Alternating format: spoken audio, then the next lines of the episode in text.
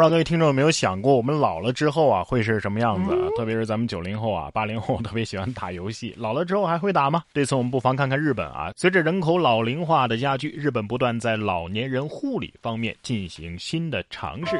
近日，日本各地逐渐兴起将电子竞技融入老年人的文化生活，甚至成立了老年电竞战队。这位正在游戏中和同伴进行交流的玩家是一位六十七岁的曾泽女士啊，和她并肩战斗的则是她的同伴，都是六十五岁以上的老人。这就是来自秋田县的全日本第一支老年电竞战队，成立短短不到一个月，队员数量已经发展到了十四人。作为入队时间最长的曾泽女士啊，从完全不游戏到训练，购入专业主机。每天甚至拉着自己的儿子一起自主训练，还突出了电子竞技当中不断挑战的精神。他认为啊，通过电竞可以结交很多的伙伴。户外运动对他来说呀，已经有点困难了，但是在电竞里，他可以获得像奥运精神一样的感动。类似的将电子竞技向老年群体推广的模式，已经在日本可以说是全国各地啊铺开了。所以这是真正的我乃常山赵子龙，是吧？所以说，六十岁老奶奶深夜赵子龙五杀很合理啊！以后别再说是小学生盗用奶奶的账号了。这人年纪一大呀，有时候做的事情呢，确实不一定有很好的结果，但是绝对是出于好心。近日，广东广州一位王女士乘坐飞机过安检的时候，发现自己的母亲不知何时给她的行李当中放了一块儿。猪肉，这让王女士哭笑不得。王女士表示啊，她到机场过安检的时候才发现，哎，我这行李当中居然放了猪肉。到了目的地之后呢，猪肉啊已经有些味道了，于是她就洗了洗。第二天啊，炒辣椒全吃掉了。哎呀，父母不一定知道孩子想要什么，他只是愿意把自己有的都拿一些给孩子。妈妈，我缺的不是肉，是炖肉的手艺，知道吗？哎，不是有些味道了还吃了？炒辣椒全吃掉了，这么一说，再也不敢吃辣味的菜了啊！不过下面这头猪的猪肉啊，可能是自带麻辣口味的啊，因为它是一头吃辣条的猪猪。在四川成都，陈女士家的小猪安静的趴着，被三岁的萌娃涂鸦，还能享受到零食辣条。陈女士说呀，孩子有小猪的陪伴，手机和电视啊是少看了很多。这孩子动手能力挺强啊啊！不过这头猪出门肯定是没人敢惹了，身上有可怕的刺青啊！猪得说了，我为什么老老实实趴着让他画呢？我哪敢动啊？我还以为他往我身上抹调料呢。不管做什么好吃的，在家里用火用气啊，都得注意安全。在江苏扬州，就有一位大娘闻到家中有煤气味怀疑是煤气泄漏，于是呢。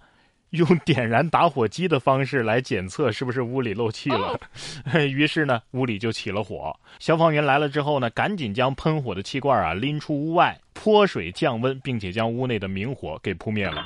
消防提醒啊，当发现家中疑似燃气泄漏的时候，应该立即打开窗户进行通风换气，并且离开室内，寻求专业人士的检测和维修。不是你用打火机来检测，这是什么操作呀？对自己的鼻子太没信心了，还是想抽根烟冷静一下？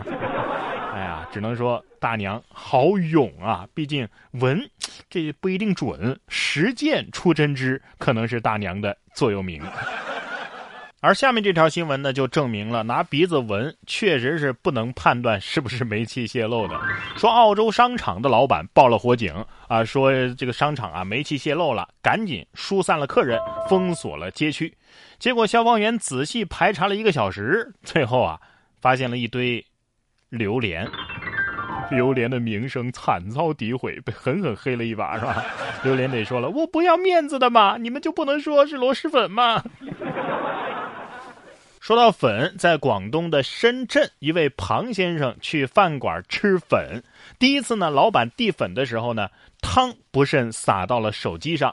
第二次正准备吃的时候呢，厨房的水管爆了，喷到了自己身上。第三次啊，才是真正的把这粉给吃上了。庞先生表示，当天心情本来就不好，但是后来啊，还是笑着面对了。这就是什么屋漏偏逢连夜雨，我能怎么办？还不是太饿了。要是我就直接哭出声了，然后转身去买个彩票。下面这位呢倒是主动送上门。近日在江苏常熟，男子袁某啊拿着驾驶证办理身份证换证业务的时候，被民警发现其驾驶证是假的。经袁某交代，他羡慕别人都有驾驶证，于是从网上买了一个假的。于是呢，到户籍大厅办理身份证的时候，想试一试民警能否识破。最终，袁某被处以行政拘留和罚款。羡慕别人办假证可还行，小伙子，你这是在玩火呀？关公面前耍大刀啊？这就是什么？试试就试试。交通安全无小事。近日，江苏镇江啊，一辆电动车被轿车撞倒，经调查认定，这电动车的驾驶员要负这场事故的全部责任，并且对其闯红灯、醉酒驾驶、不按规定车道行驶。违规载人、未佩戴安全头盔等等啊，共计五项交通违法行为进行处罚，罚款两百二十元。在这里要提醒大家啊，骑行电动车也得遵守法律法规。哎，等等，还得让他赔这轿车的修理费吧？一次上路五张罚单，这哥们儿啊是拿罚单打扑克来了吧？哥们儿，你将出现在科一的题库里。同样是违法驾驶，这对父子啊更了不得。日前，在浙江丽水市交警部门曝光的这个近期查获的两起醉驾案件当中啊，这两个人是一对父子，先后开着同一辆车，之后被送进了同一间牢房。其中呢，父亲陈某金已经是老酒驾了。二零一一年的九月六号，陈某金因为饮酒之后驾驶机动车，被连都交警给查获过，原本的 A 二驾驶证啊都被降了级了。到了二零一三年的九月五号，陈某金因为醉酒驾驶机动车被庆元交警又查获一次，驾驶证直接被吊销，而且五年内不得重新考取。到了二零一八年的十二月，陈某金终于重新考取了驾驶证，理应吸取教训吧。但是他第三次栽到同一条沟里。酒桌亲兄弟，拘留父子兵啊！啊，这不用亲子鉴定了，肯定是亲生的。在号子里看到儿子管陈某金叫爸爸，不明就里的狱友会不会觉得这陈某金有很大的势力啊？这爸爸酒驾记录比我求职简历都丰富。实话实说，他啥时候把他终身禁驾呀？